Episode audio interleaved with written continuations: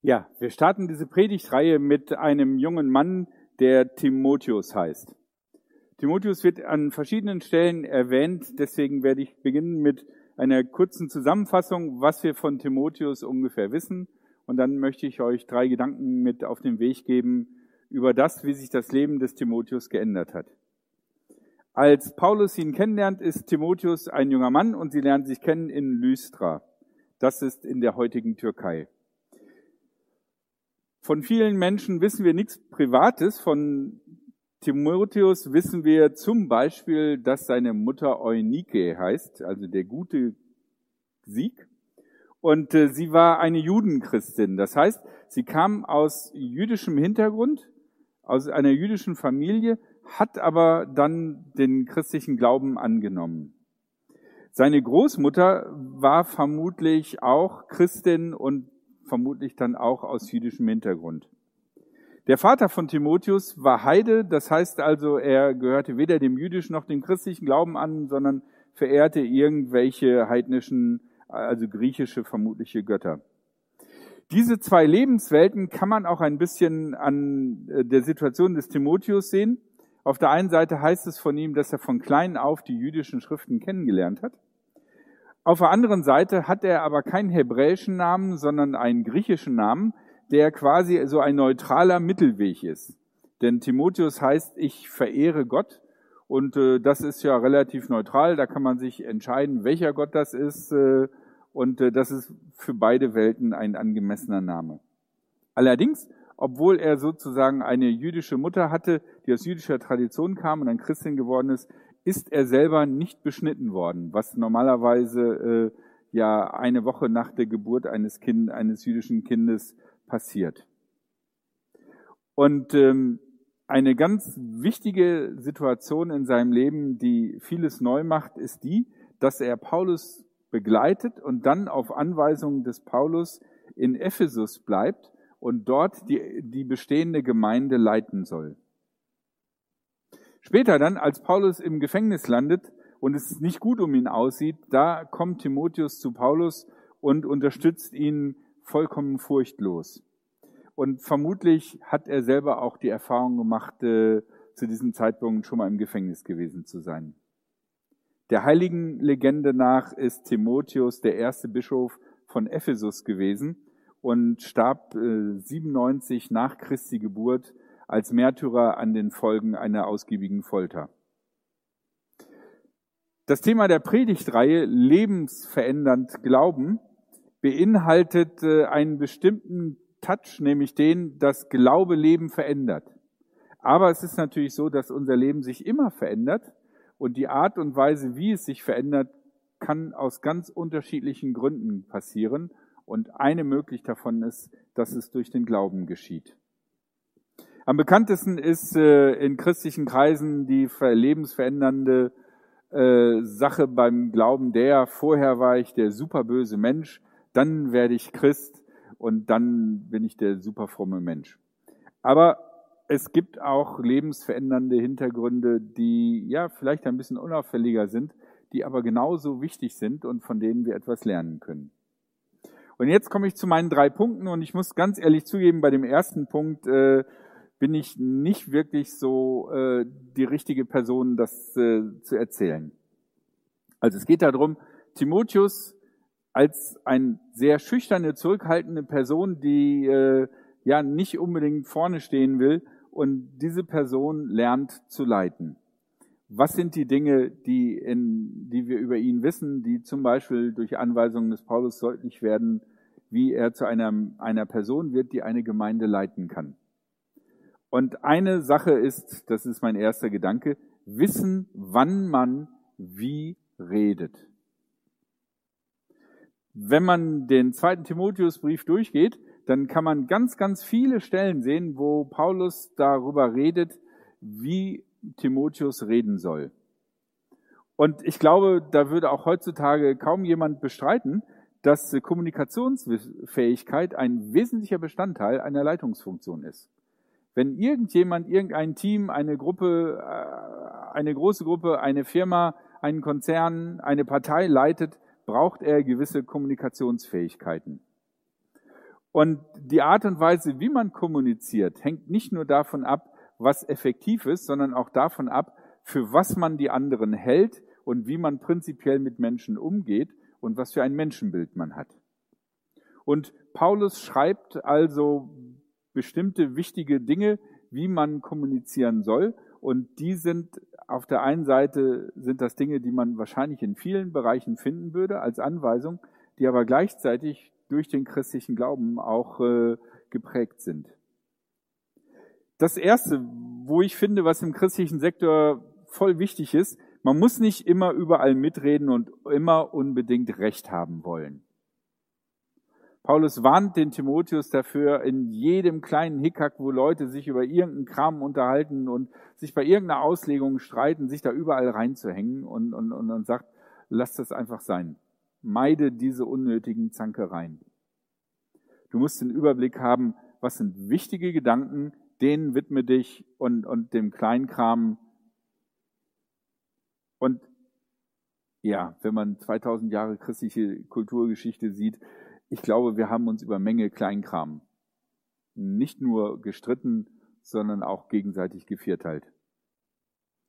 Das Zweite, was ein großes Problem bei mir ist, das falsche Wort zur falschen Zeit kann viel Schlechtes hervorrufen. Wenn man, wenn, wenn die Verbindung von Gehirn zu Mund sehr, sehr direkt ist und es da keine Zwischeninstanz gibt, dann kommt das einfach so raus, wie, wie es gerade gedacht wurde in dem Moment. Das kann nett sein, das ist dann voll authentisch und so, man weiß, wie die Person ist, aber manchmal möchte man das ja gar nicht wissen. Manchmal wäre es besser, wenn da noch sowas dazwischen geschaltet wäre. Deswegen sagt Paulus, sei besonnen. Nicht das schnellste Wort ist immer das einfachste, das Beste. Und die einfachste und simpelste Reaktion, die du einfach mal so raushauen kannst, wenn einer was sagt, ist nicht immer das, was wirklich die Sache vorwärts bringt. Denk also drüber nach und sei besonnen. Die dritte wichtige Eigenschaft, die er von dem Timotheus verlangt und die wahrscheinlich dem Timotheus schwierig gefallen ist, unbequeme Wahrheiten sagen zu können. Es gibt manche, die können das total einfach und es gibt welche, die sind mehr auf Harmonie gebürstet und es gibt welche, die auch aus einem Familienkontext das nie gelernt haben. Es ist total schwierig, unbequeme Wahrheiten sagen zu müssen. Und das auch noch so sagen zu können, dass die andere Person nicht runtergemacht fühlt, sondern einfach es mitgeteilt worden ist, so sieht's aus. Es ist nicht, dass ich gegen dich was persönlich habe, sondern die Fakten sehen einfach so aus. Und das letzte ist, glaube ich, eine sehr große Kunst. Er sagt zum Timotheus, du sollst höflich und freundlich, aber nachdrücklich sein. Wie kann man als leitende Person deutlich machen, dass eine Sache so sein muss und das aber höflich und freundlich machen? und nicht gleich mit so einem Drohtszenario. Wenn Ihnen das nicht gefällt, können Sie ja gehen.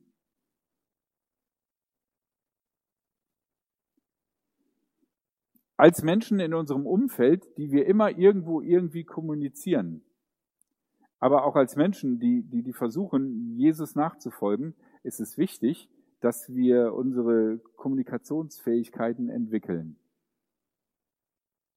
Und das sind ein paar Dinge, die Paulus einem empfiehlt. Lest euch den zweiten Timotheusbrief durch. Ihr werdet die Stellen finden, wo das gesagt wird. Das zweite, er sagt, er soll die Bibel kennen. Im zweiten Timotheus 3 heißt es, und du kennst auch von klein auf die heiligen Schriften. Daraus kannst du die nötige Weisheit erhalten, um durch den Glauben an Christus Jesus gerettet zu werden. Dazu ist jede Schrift nützlich, die sich dem Wirken vom Gottes Geist verdankt. Sie hilft dabei, Recht zu lehren, die Irrenden zurechtzuweisen und zu bessern. Und ebenso dazu, die Menschen zur Gerechtigkeit zu erziehen. Damit ist der Mensch, der sich Gott zur Verfügung stellt, gut ausgerüstet. Er ist auf alle Aufgaben seines Dienstes vorbereitet. Der Begriff, der Paulus hier verwendet, ist ein bisschen schwammig. Ne, alle Schrift, die vom Heiligen Geist eingegeben ist. Was ist das? Was könnte das sein? Das liegt daran, dass zu seinem Zeitpunkt sowohl das, Alt, das, was wir als Altes Testament bezeichnen, also die jüdische Bibel, noch nicht definiert ist. Es ist noch nicht definiert, welche Schriften da reingehören und welche nicht, sondern es gibt eine große Reihe von Schriften, die man für wichtig und zentral hält, aber es gibt auch einige, die strittig sind. Und genauso ist es auch mit dem Neuen Testament. Äh, klar, der zweite Timotheusbrief ist gerade in diesem Moment geschrieben, viele andere Sachen noch nicht. Das heißt also, auch das Neue Testament existiert noch nicht in der Form, wie wir das sehen. Deswegen kann Paulus nicht sagen, wichtig ist, dass du die Bibel liest, sondern er sagt die von Gottes Geist inspirierten Schriften.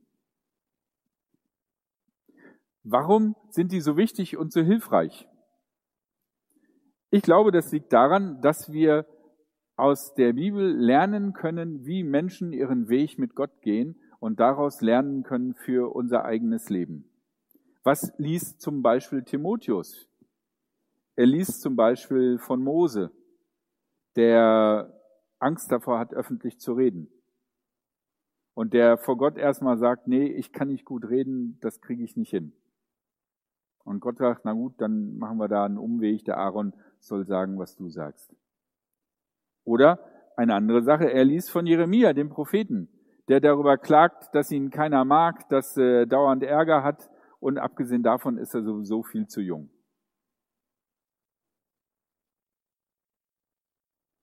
Er liest in der Bibel von Menschen, die bereit sind, im Glauben ein Risiko einzugehen. Wie Abraham, der irgendwo hingeht und gar nicht genau weiß, wo das sein wird.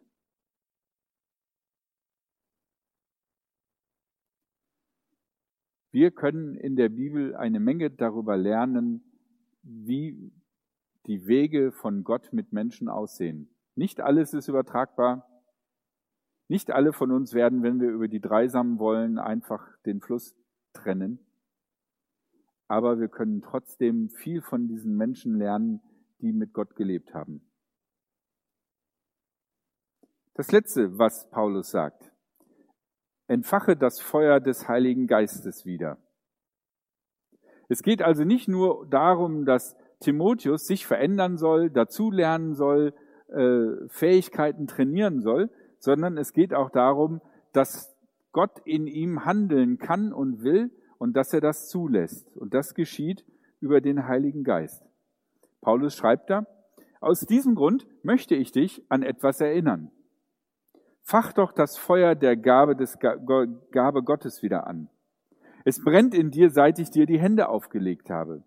Denn der Geist, den Gott uns geschenkt hat, lässt uns nicht verzagen. Vielmehr weckt er in uns Kraft, Liebe und besonnenhauend. Es heißt, seitdem Paulus dem Timotheus im Gebet die Hände aufgelegt hat, wirkt der Heilige Geist in ihm. Aber anscheinend ist das Feuer runtergebrannt und ausgegangen. Das kennt ihr vielleicht von einem Lagerfeuer. Man versucht ein Lagerfeuer anzumachen und äh, dann brennt das so ein bisschen und dann legt man die großen, äh, großen Holzstücke drauf und dann sieht das nicht mehr so aus, als wenn das brennt, sondern es dampft erstmal und man denkt, oh je, habe ich jetzt das Feuer ausgemacht? Aber dann fangen diese großen Blöcke Feuer und dann hat man ein richtig großes Feuer und auf einmal ist das heißer, als man das gedacht hätte und die Marshmallows werden nicht knusprig ockerfarben, sondern schwarz. Und man denkt, Mist, jetzt habe ich doch wieder zu viel dicke äh, Klötze aufs Feuer gelegt. Und dann auf einmal brennt das Feuer irgendwie runter und das sackt alles in sich zusammen. Man hat dann nur noch so ein bisschen Glut und fragt sich, äh, werde ich da wieder was an, ankriegen an Feuer? Was muss ich machen? Und so ist es vielleicht dem Timotheus auch gegangen und so ergeht es uns vielleicht auch, dass wir die Begeisterung des Glaubens hatten, dass wir am Anfang gar nicht gedacht hätten, dass wir so richtig begeistert sein könnten und äh, dann auf einmal ähm, brennt die Sache runter und wir nehmen das gar nicht mehr wahr, dass von diesem Feuer noch Wärme ausgeht. Und dass wir dieses Feuer auch gut gebrauchen könnten, weil wir so lange noch Hitze hatten, dass wir im ersten Moment denken, ach gut, dass sich das Ganze mal abgekühlt hat. Und das Feuer geht nicht von alleine an, sondern es ist deine Verantwortung. Das kommt in diesem Text ganz deutlich raus. Fach doch das Feuer der Gabe Gottes wieder an. Paulus sagt, Timotheus, das ist deine Aufgabe. du musst das machen. Wie kann man sozusagen dieses Feuer, wie kann man den Heiligen Geist wieder entfachen? Ich habe mir Folgendes überlegt, irgendwie tut mir leid, dass ich wieder was mit Veganern mache, aber ich finde, Veganer sind so eine spezifische Gruppe, mit denen kann man total gute Beispiele machen. Stellt euch einfach mal vor, ihr habt jemanden kennengelernt, ihr findet ihn total nett und wollt mit dem essen gehen und äh, ihr ladet ihn zum Essen in, in, in, in ein tolles Burger-Restaurant ein und dann stellt sich raus, es ist Veganer. Und natürlich gibt es auch einen veganen Burger, aber es riecht überall nach diesem gebratenen Fleisch. Dieser Fleischgestank liegt da in der Luft. Und ihr merkt, wie das Gespräch gar nicht gut läuft und so. Und als ihr einen Tag später die Person fragt, ob sie nochmal Lust hat, mit euch essen zu gehen, merkt ihr irgendwie so eine gewisse Reserviertheit. Was kann man machen?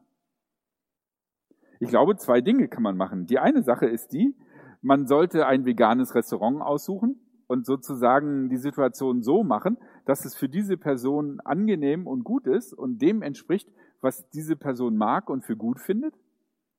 Und das Zweite ist, man muss ihn nochmal ansprechen und sagen, hey, ich würde gern nochmal mit dir essen gehen, aber diesmal in ein anderes Restaurant. Und dann habt ihr eine gute Chance, dass diese Person sagt, hey, super, du hast endlich wahrgenommen, was mir wichtig ist. Und wenn ich merke, dass du wahrnimmst, was mir wichtig ist und dich darauf einstellst, dann mache ich gerne mit dir was zusammen. So ist das auch ein bisschen mit dem Heiligen Geist. Wir tun Dinge, die für uns okay sind, aber die für dem Heiligen Geist stinken. Wie auch immer du das jetzt benennen willst. Und er zieht sich zurück. Und wir können den Heiligen Geist einladen, indem wir einerseits in unserem Leben aufräumen und das, was stinkend rausmachen und gleichzeitig ihn neu einladen.